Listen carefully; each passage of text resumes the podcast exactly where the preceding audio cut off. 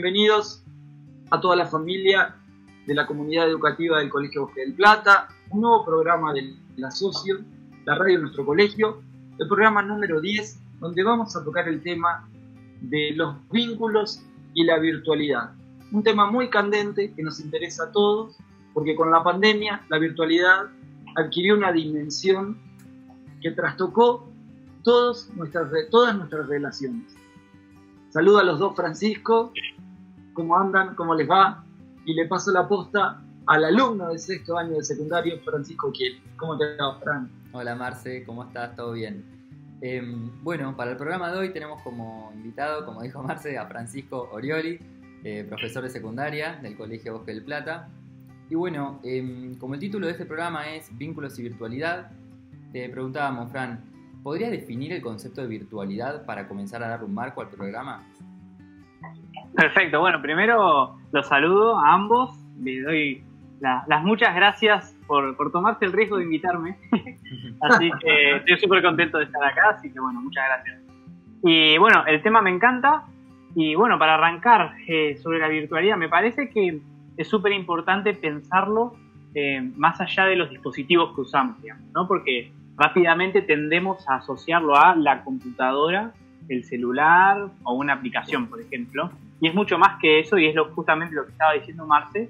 Es toda una cultura que se gesta en torno a nuestros vínculos, en el fondo, ¿no? Porque si no existieran otros, tampoco existirían las redes sociales, en el fondo. Entonces tiene una, tiene una connotación muy fuerte en referencia a, bueno, cómo nos manejamos con los demás. Virtualidad es una manera de manejarnos, no la única, pero es una más. Muy bien, Fran.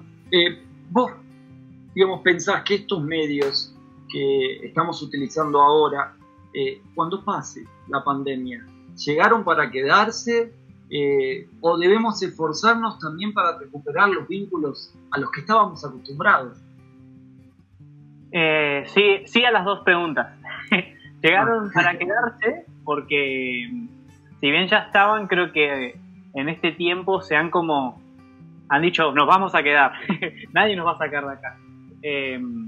Eso por un lado, y por el otro, también está el desafío, el lindo desafío, digamos, de volver a ahondar en nuestras relaciones más allá de la superficialidad que, dan que da la virtualidad, digamos, ¿no? Porque bueno, lo que tiene de bueno es que permite una conexión, que permite eh, establecer un vínculo, pero hasta ahí no más, digamos, ¿no? Porque hay aspectos del ser humano que escapan hondamente a una red social, a una pantalla. Entonces, bueno, también está el desafío post pandemia de ir por ese camino otra vez. Claro, ¿sabes por qué yo eh, te lo preguntaba? Digamos, porque pueda, puede pasar, cuando, como esto se ha extendido en el tiempo, que uno se acostumbra, yo a veces lo noto en casa, eh, que alguien de mi familia no quiere salir. Ya, este, no, no, eh, lo que al principio costaba estar encerrado, puede también una dificultad de no querer, salir o encontrarle atractivo, eh, porque también afuera está como el peligro, ¿no? En cambio, lo virtual, pues, puedes conectar, no sé qué opinas al respecto. Sí, tal cual. Eh, sí, y eso es algo como para reverlo y repensarlo, ¿no? Porque en una de esas estamos metiéndonos en una burbuja voluntariamente sin saberlo, ¿no? estamos decidiendo no salir y nos, hoy no podemos, ¿no? Pero el día que podamos, quizás decidimos aún quedarnos dentro de nuestras casas. y lo mejor, ¿no? Eh, Tal cual. Porque bueno, lo que tiene esta virtualidad es que borra, borra la diferencia, digamos, ¿no? en la virtualidad no está el riesgo de salir de, tu casa y encontrarte con alguien que, que es una novedad. En la virtualidad está todo predigitado, digamos, ¿no? Es un perfil, todo, bueno, otra cosa. Hace unos años, Fran, vimos que vos hiciste una charla TED, la cual está subida en YouTube. Y bueno, el título de esta es ¿Cuántos likes son un abrazo? Entonces, ahora te preguntamos, ¿estamos viviendo la vida para mostrarla en las redes? Es decir, ¿estamos buscando una aceptación para mostrar y ser que esa aceptación sea recibida? Es el riesgo, ¿no? El riesgo que siempre está ahí para todo, ¿no? Porque, bueno, lo que propician las redes es como un público enorme, ¿no? Y, están los aplausos ahí y a todo el mundo le gustan los aplausos, a todos nosotros. Entonces es, siempre está ese riesgo. De ahí a que efectivamente lo vivamos, bueno, eso creo que cada uno ahí lo tendrá que ver viendo y evaluando la distancia que hay entre las fotos que sube y la vida que vive, me parece, ¿no? Que siempre hay una distancia. El tema es, bueno, ver cuánta, ¿no? Si es mucho, bueno, ahí estaríamos hablando del riesgo este que vos mismo decís. Claro, de encontrar un equilibrio. Y Frank, claro, y eso tiene que ver, ¿se dan todas las edades o es más eh, el adolescente, es más propenso a esas cosas o se puede también dar en edades eh, adultas? A mí me parece que se dan todas las edades porque todos de alguna manera u otra eh, sufrimos la cultura de la imagen en la que estamos viviendo, ¿no? Quizás a veces los más jóvenes, los más más jóvenes, son como los más receptivos a vivir en esa cultura, pero también los más grandes venimos viviendo eso de hace rato y lo tenemos bastante incorporado. Así que llegando a ese tema por una manera o por otra, me parece que todos estamos con ese riesgo ahí latente y que es un problema que afecta a todos, ¿no? Hablando de problema en el sentido de cuando esto se produce de manera exagerada. Eh, que no siempre, ¿no? Porque si no caeríamos en pensar que no, todas las redes son malas y la virtualidad no, sirve. Sí sirve, el tema es cuánto. Claro, y en este sentido, ¿consideras útil la virtualidad? O sea, ¿qué aspectos positivos y negativos conlleva todo esto? Los pros y los contras. Y de primera se me ocurre, por ejemplo, ¿no? En, en el colegio, eh, nos beneficia mucho hoy la virtualidad, porque de no haber tenido nosotros conectividad o dispositivos, no habríamos, no habríamos podido eh, garantizar la continuidad pedagógica del colegio, digamos. Eso es un golazo, me parece que está muy, muy bien. Eh, también nos permite, bueno, en, aislamiento, conectarnos con nuestros familiares, saber cómo andan, verlos, tener un contacto con ellos. Ahora bien, lo negativo, si se quiere, es que ya lo decía Freud cuando se inventó el teléfono, que él estaba vivo, él decía, bueno, a mi amigo de Berlín, él vivía bien, a mi, amigo de Berlín, buenísimo, lo puedo llamar, sé cómo anda, más seguido, pero el problema es que lo voy a visitar menos. Bueno, eso sería como la contracara negativa. Bueno, un WhatsApp está al alcance de cualquiera, pero eso a veces, a veces, no digo siempre, termina supliendo el encuentro real, lo cual es una lástima, porque fuimos hechos para encuentros reales, no para encuentros virtuales. Muy bien, muy bueno. Eh, Fran, ¿y qué pasa cuando, digamos, toda esta virtualidad interfiere demasiado en, nuestra vida? Que estamos eh, muy pendientes. Eh, y eso nos pasa a todos, porque le puede pasar a un niño con sus amigos, a un adolescente o a nosotros laboralmente también, que simultáneamente te, te mandan muchos mensajes, te llegan muchas cosas y hasta estás, eh, te cuesta concentrarse, concentrarte porque estás pendiente de, un llamado, de que está escribiendo, de que de ver si tildó lo que le mandaste. Mm. Sí, eh, eso, eso me parece como grave, si se quiere, para todos y para nosotros docentes es bastante particular, ¿no? Porque a veces uno está en una clase y claro, que ya uno ya tiene que tener la concentración en la clase, pero por ahí el celular te suena con notificaciones de otros cursos que están entregando tareas, por ejemplo, y uno dice, ¿y eso de qué? Ah, la tarea, y la, cabeza se divide, digamos, ¿no? En, mil cosas. Creo que lamentablemente nos estamos acostumbrando como a tener una vida multifocal, ¿no? Como todos prestamos atención, menos atención prestamos, pero a muchas más cosas. Y entonces eso nos pone un límite porque no nos permite ahondar bien en una cosa a la vez y vivirla profundamente, ¿no? Em, pienso, por ejemplo, que uno está en WhatsApp, ¿no? Y llega un mensaje, y llega otro, y uno, uno podría tomarse un tiempo más para responder algunos mensajes, ¿no? Igual tener una buena conversación, todo muy rápido. y las clases más, ¿no? Por supuesto. Claro. Eh, es decir, eh, habría que poner un límite a esa invasión que hay permanentemente en, la vida de uno, ¿no? Porque eh, salvo apagar el teléfono, eh, hay, digamos, hay notificaciones que te llegan siempre, por más que, bueno, vos haces que no se escuche o que lo silencias, pero, digamos, a veces estás pendiente, porque te, bueno, hay algo que te interesa más y que querés saber, ¿no? Y de alguna manera te ves invadido. Y también es que a veces no hay horarios no hay horarios, esto ha pasado, eh, no sé si eso es sano también, tanto para los chicos como para los adultos, el tema de que con la virtualidad eh, el horario del colegio estaba claro, no va determinada, con determinada carga horaria a los docentes y los alumnos de nuestro colegio de 8 a 16. Pero ahora, eh, bueno, no sé si eso es sano también, si habría que organizarse. Sí, tal cual. Em, yo creo que esto, bueno, ha sido la situación de muchos profes y creo vos, Fran, sabrás más también, de alumnos, de que en todo momento hemos estado con cosas del colegio. Eh, sobre todo al principio, digamos, ¿no? Que no teníamos ni idea cómo organizarnos. Eh, por ahí, bueno, nosotros los profes enviamos un montón de tareas y después tuvimos que corregir un montón de tareas y estábamos todo el día, ¿no? Cuando en la, en la situación real el horario estaba circunscripto, ¿no? Eh, lo cual es buenísimo y es el desafío también que tenemos en aislamiento de organizarnos, ¿no? Porque el problema es que toda la vida sea de un tirón, digamos, no hay fines de semana, lunes es igual que viernes, las 3 de la mañana son las 4 de la tarde, y somos seres nosotros que necesitamos cortes, digamos. bueno, trabajo en este horario, eh, en este horario hago otra cosa, cocino, y cuando hago cada cosa me concentro en eso. Y no pienso mientras cocino en que tengo que enviar la tarea y que tengo que hacer la tarea, por ejemplo, ¿no? Si las aplicaciones pudieran, si las aplicaciones pudieran configurarse de esa manera sería buenísimo.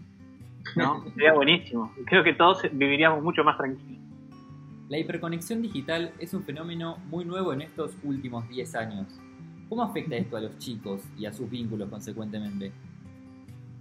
Eh, afecta, me parece, en primer lugar, de la manera que decíamos hace un ratito, de la atención multifocal, ¿no? Todos estamos prestando atención a muchas cosas a la vez y después, por lo tanto, en el aula eh, es muy difícil sostener la atención para un solo tema, ¿no? Porque las cosas no son tan rápidas, ¿no? Como aparecen en las redes sociales. Eso por un lugar. Por otro lado, como la contracara, es el desafío que tenemos los profes de poder generar un espacio donde el aprendizaje sea de otra manera, ¿no? No de la manera con el parámetro de la red social donde todo es ya y todo súper homogéneo e individualista también, sino un encuentro entre personas donde desde ahí surge enriquecimiento para todos, ¿no? Me parece que el desafío está en poder romper un poquito la lógica de las redes sociales dentro del aula para dar lugar a algo nuevo, ¿no? Al encuentro de experiencias, de bueno, mira, yo pienso esto, yo pienso aquello y a partir de ahí conversar. Pongo esto como ejemplo porque en las redes sociales eso no existe. Me parece que el desafío como profes que tenemos es el de generar un, espacio nuevo, ¿no? De romper esa lógica y de propiciar un encuentro real donde todos nos podamos enriquecer, ¿no? Si se quiere, con la lógica propia del ser humano, ¿no? que vive y se enriquece a través del encuentro real con el otro, ¿no? y a partir de ahí crece. Creo que el camino va por ahí. Muy bien, muy bueno. Hablabas del encuentro real. Y una de las cosas que detectamos nosotros, los profesores, los maestros también, es que, bueno, la pandemia nos forzó eh, a quedarnos en nuestros hogares eh, por el temor al contagio para cortar la cadena de contagio. Eh, nuestros vínculos directos se limitan al núcleo familiar. Pero observamos que los alumnos, tanto los niños como los adolescentes, han recurrido a vincularse a través de la archiconocida Play. Eh, Frank ¿qué pasa con la Play en este tema? ¿Qué es lo que, uno puede ver? Bueno, claro, acá eh, la PlayStation, digamos, la, la consola de juegos, eh, pasó de ser un, aparato para conectarse a jugar eh, a, conectarse, pero para hallar el vínculo social. Es decir, hoy en día, eh, en estos últimos meses, los chicos, el objetivo que tienen hacia eso es, otro, o sea, trasciende el juego. El, juego pasa a ser una excusa para poder hablar en un grupo de audio con los amigos, ya sea el juego o cualquier pavada. Pero bueno, la idea es como estar conectados y de esa manera seguir forjando un vínculo de amistad en este contexto. Entonces, ¿cuál, cuál es tu opinión de esto, Fran, al respecto? A mí me parece que está bueno. Eh, está bueno y que es muy eh, revelador de lo que nos pasa a todos internamente, ¿no? Que cuando el vínculo se ve cortado por una cuestión externa, eh, eso es se encausa por otro lado, o sea, termina saliendo por otro lado, la necesidad de establecer un vínculo con nuestros amigos de siempre, ¿no? Y bueno, me parece bueno que sea a través de la Play, donde bueno, es algo conocido entre todos, digamos, y que el juego, bueno, sí, como vos decís, Fran, termina siendo una excusa para compartir un buen momento, ¿no? Eh, Bien, entonces, para tranquilidad de los padres, digamos, no es que es, un, muy excesivo el uso del jueguito, sino que lo que se busca es otra cosa que es necesaria y está bien en estas circunstancias, digamos. Sí, sí, sí, sí. En estas circunstancias me parece que es incluso adecuado, ¿no? Porque de, de no estar eso, la pandemia, digamos, el aislamiento se viviría muy solitariamente y eso tendría efectos mucho más negativos que lo que uno podría ver ahora con la PlayStation. Muy bien, sí, yo eh, he escuchado chicos hasta más grandes que decían, bueno, yo ya había dejado de jugar tanto, pero ahora comencé de nuevo porque, bueno, no puedes invitar a nadie, no puedes salir, no puedes ir al club, y bueno, es una excusa. Lo que sí sería bueno que uno eh, le pusiera determinados horarios al juego, ¿no? Porque, eh, Creo que, que no sea ilimitado, ¿no? Como vos bien decís, Marcelo. Sí, sí, sí. Sí, sí. Sobre todo cuando son días hábiles o días de semana, que en el colegio las clases virtuales eh, están pautadas ya eh, de antemano, entonces, bueno, al otro día hay que, por ahí hay que madrugar, ¿no? Por ahí hay que madrugar, entonces, eh, y, ver, porque yo no he jugado, la verdad que no he jugado, ya se me pasó, pero calculo que uno queda con cierto grado de excitación, ¿no? De, tantos estímulos como para después poder descansar bien, todo ese tema. Sí, Pero, no te dormís más. Claro, claro. Bien. Eh, ¿Y qué pasa, eh, Fran, cuando ese vínculo, a través de la virtualidad, eh, que bueno, se busca el jueguito como una excusa, que aparentemente está bien, no, no, tiene nada de malo, el vínculo de la virtualidad deja de ser un mero entretenimiento o tener un puente afectivo con mis amigos que no puedo ver y se da a través de algún tipo de red que, no sea formativa o que pueda ser tóxica. Sí, eso, bueno, es algo para prestar atención siempre, ¿no? Eh, y se me ocurre, bueno, que hay redes sociales que propician ciertas actitudes, ¿no? Digamos que la moneda corriente es la poca tolerancia o incluso el odio, digamos. Que con esas redes sociales habría que tener un poco más de eh, de reparos, digamos, ¿no? Eh, perdón, Fran, y Frankie, estás ahí más, eh, digamos, en las redes. ¿Cuáles son las redes? Digo, para que los padres o los profes como yo, que no, no, somos eh, tan conocidos de las redes, no estamos con redes de viejos como Facebook, ¿cuáles son las redes que habría que prestar atención con nuestros hijos, sobre todo los de primario? Y bueno, qué presión. Últimamente, eh, últimamente hubo por ahí algunas polémicas con la nueva red social que es TikTok, que bueno, si bien ya venía hace un par de años escalando en las posiciones, eh, este año explotó por el tema de la cuarentena, eh, superó ampliamente la cantidad de usuarios que tenía el año pasado.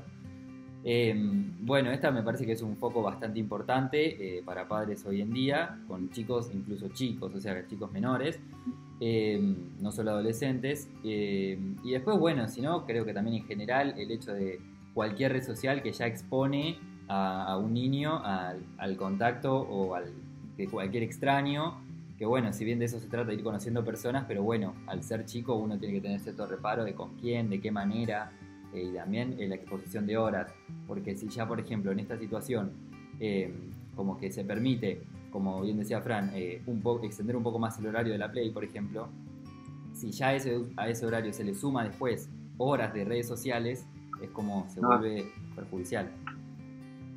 Eh, ¿Habría alguna recomendación sobre el uso de las redes en cuanto a las edades? Porque ahora, eh, bueno, ¿qué hacen los niños de jardín para aprender? También deben estar con los dispositivos, ¿no? ¿Cuándo un, un, el hijo de un hijo puede comenzar a usar un dispositivo o, que sea recomendable, no sé, o que haya que tener cuidado. Eh, no sé qué pensar, Fran. Eh, y es una es todo un tema, ¿no? Porque creo que cuando nosotros hablamos de bueno de a qué edades se puede empezar a usar redes sociales, eso no debe tomarse aisladamente, debe estar acompañado de otras actividades, ¿no? Porque si no, solamente nos quedamos en lo negativo de sacamos la red.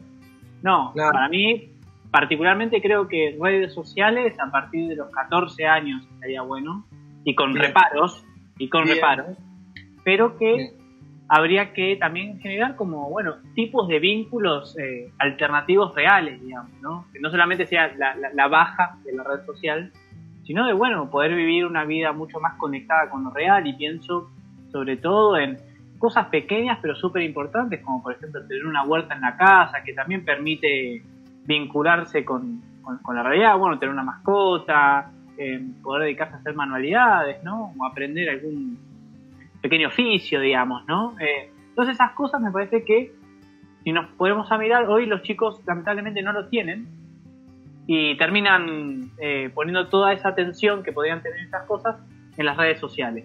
¿no? Entonces, bueno, es todo un combo que hay que armar, me parece.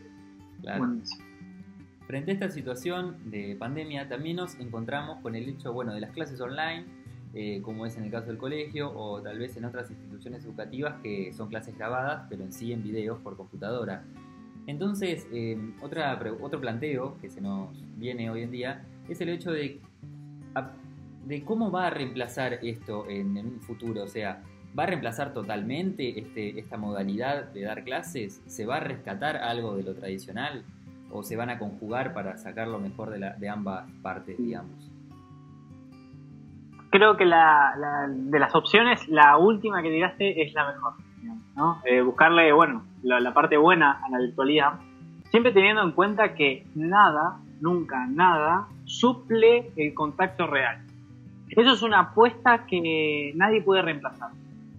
O sea, puede existir, no sé, robots, aplicaciones bárbaras, brillantes matemáticamente, buenísimo, no lo discuto. Pero nadie puede configurar un ser humano. Nadie. Entonces, ese espacio donde se encuentran seres humanos, donde hay un profesor, donde hay alumnos, y a partir de ahí se produce conocimiento, digamos, y todos crecen, no puede ser reemplazado por nada. Entonces, eso es una apuesta que nunca hay que dejar de hacer. Nunca hay que dejar de hacer. Ahora bien, estos nuevos instrumentos, no sé, una charla en YouTube de un gran profesor, bien, un texto que está disponible, todos esos son instrumentos que me pueden servir, que nos pueden servir como comunidad educativa para apoyarnos eh, a la hora de aprender, pero no sustituyen, no sustituyen. De hecho, la verdadera riqueza está en el encuentro humano. Ahí está. Y los contenidos son importantes que a veces hasta son una excusa para, para ese encuentro humano donde todos nos enriquecemos. Eh, es decir, Fran, el valor del docente es irreemplazable, ¿no? Eh, y calculo que, eh, bueno, en el secundario los alumnos tienen varios profesores, pero en el primario la figura del maestro o de la maestra cobra otra dimensión, porque nosotros en los colegios de APDES hemos leído y nos han capacitado un montón sobre la dimensión orientadora. De hecho, los alumnos tienen tutores, ¿no? Y eso eh, eh, no, no puede ser reemplazado virtualmente. No, para nada, para nada. De hecho, me parece algo muy bueno rescatar la figura ¿no? de un docente orientador y encima que haya tutores, porque bueno, a veces no pasa, digamos, en otros colegios no hay el hecho de que haya alguien que oriente, digamos, que se dedique a eso, es buenísimo. Es buenísimo porque eso habla de, bueno, el carácter personal del educativo, ¿no? Que no es simplemente recopilar información en la cabeza para el día que vaya a la facultad, ¿no? Que esos son importantes, ¿no? Pero sino en ese encuentro humano que, que hace bien al corazón, ¿no? Que es la, educación que importa, ¿no? Don Bosco, Don Bosco decía que la educación es cosa del corazón. Digamos, eh, eh, por más virtualidad que haya, eh, uno siempre está poniendo el corazón.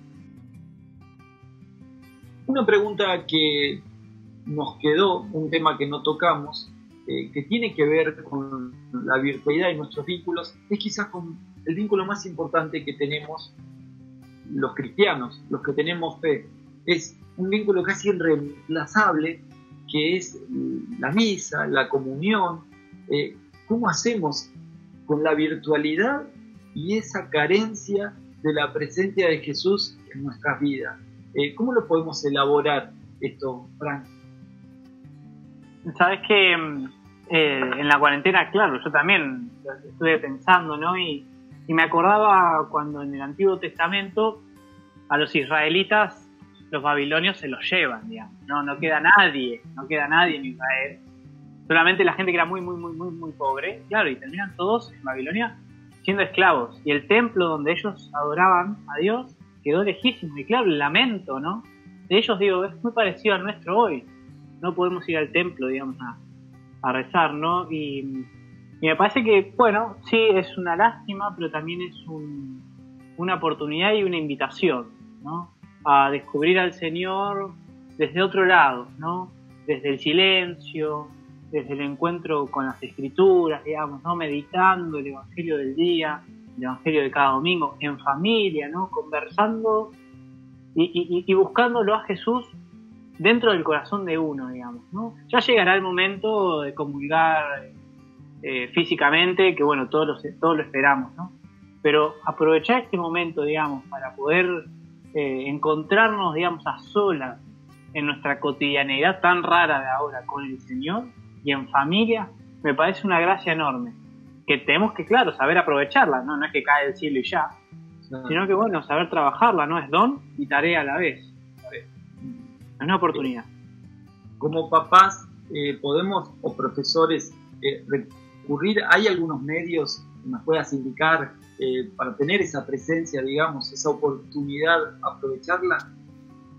Sí, absolutamente. Los, los, para todos los días hay una aplicación muy linda que se llama Rezando Voy, ¿no? Y que tiene en audio una reflexión del Evangelio del día de 15 minutos, con la lectura del Evangelio del día. Corto, sencillo y muy lindo eh, estéticamente. Digamos.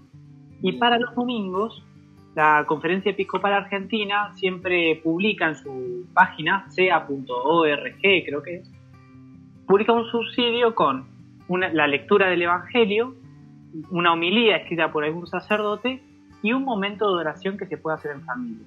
Está muy bueno porque, bueno, la familia puede armarse un altar con una vela, una imagen del Señor, eh, de la Virgen María y tener un momento de oración juntos con ese subsidio que ya está armado, ¿no? Y está muy bueno, ¿sí? Es en la página de la Conferencia Episcopal Argentina, ahí se puede buscar, se descarga, es una oración de 25 minutos, media hora, y es un momento eh, muy lindo. De hecho, acá en mi familia lo hacemos todos los domingos y la verdad es una gracia muy linda. Muy bueno, muy bueno. Bueno, y ya llegando al final, eh, Fran, te preguntamos, ¿cuál sería el mensaje para nuestros oyentes, para los que están allá del otro lado de la pantalla? Eh, justamente, ¿no? Del otro lado de, de, la pantalla, que es lo que nos toca hoy. Eh, primero, en ese sentido, como valorarlo, ¿no? Valorar que existan pantallas que nos permitan conectarnos con otros que están lejos, sobre todo en este momento, ¿no? Que es tan difícil para todos. Pero siempre sabiendo orientarlo todo hacia el encuentro real, ¿no? No olvidando que detrás de la pantalla hay un ser humano, digamos, que me reclama, en el buen sentido, digamos, ¿no? que reclama mi presencia. Entonces, bueno, saber hacer videollamadas, disfrutar las videollamadas, disfrutar los mensajes, pero que no nos pase lo que le pasó a Freud, digamos, ¿no? De que no iba a visitar a su amigo, ¿no? Sino de, bueno, después de la cuarentena, después del aislamiento, después de las videollamadas, juntarnos a comer un asado todos, digamos, ¿no? Donde podamos disfrutar de, de conversar, ¿no? Me parece que el mensaje que podemos llegar a dar va por este lado. Y en lo educativo, eh, en lo que se refiere a la escolaridad, eh, ¿qué deberíamos hacer como docentes, como padres? ¿Qué te parece después de que todo esto pase, no? Después de que esto pase, seguir sosteniendo que la educación es un encuentro, ¿no? Eh, y no pensar que porque nos hemos acomodado bien a lo virtual, de ahora todo tiene que ser virtual. No, no, no, no. O sea, bueno, nos hemos podido emparchar, digamos, en esta situación difícil, pero bueno, eso creo que también nos muestra lo que hay en nuestro corazón, ¿no? Esa necesidad de encontrarnos todos los días para conversar, compartir y crecer, ¿no? Me parece que sí, importante ir asumiendo estos instrumentos importantísimos que nos permiten estar en cualquier lugar del mundo en segundos, pero siempre teniendo el centro de, bueno, el profe y los alumnos en un espacio, ¿no? Y en un tiempo indicado, y en un espacio y tiempo indicado. Ahí es donde se gesta, ¿no? Esa es la usina, eh, que es irreemplazable llegando al final del programa. Eh, quiero agradecerte especialmente, Francisco, tu presencia y muchas gracias por el tiempo que le dedicaste, por todas las dificultades que superamos en grabar en este día. Eh, así que bueno, muy contento de tenerte en la radio y en el colegio también como colega y compañero. Bueno, gracias a ustedes, digo lo mismo. Este, para mí ha sido como, también sido una gracia y una bendición poder compartir este rato con ustedes, que bueno, sí, es virtual, como veníamos diciendo, pero de una cercanía muy, muy buena y muy linda. Así que, bueno, les agradezco también que me hayan invitado y poder compartir este, este momento que es parte del colegio también y es para aprovecharlo y, agradecerlo. Así que gracias a ambos. Bueno, y ahora eh, a ustedes los oyentes los invitamos a ver el próximo programa la semana que viene, que va a ser en homenaje a San Martín, ¿no, Marce? Sí, es en homenaje al Libertador General San Martín, así que esperamos a todos que va a tener una activa participación de nuestros alumnos, no se lo pierdan.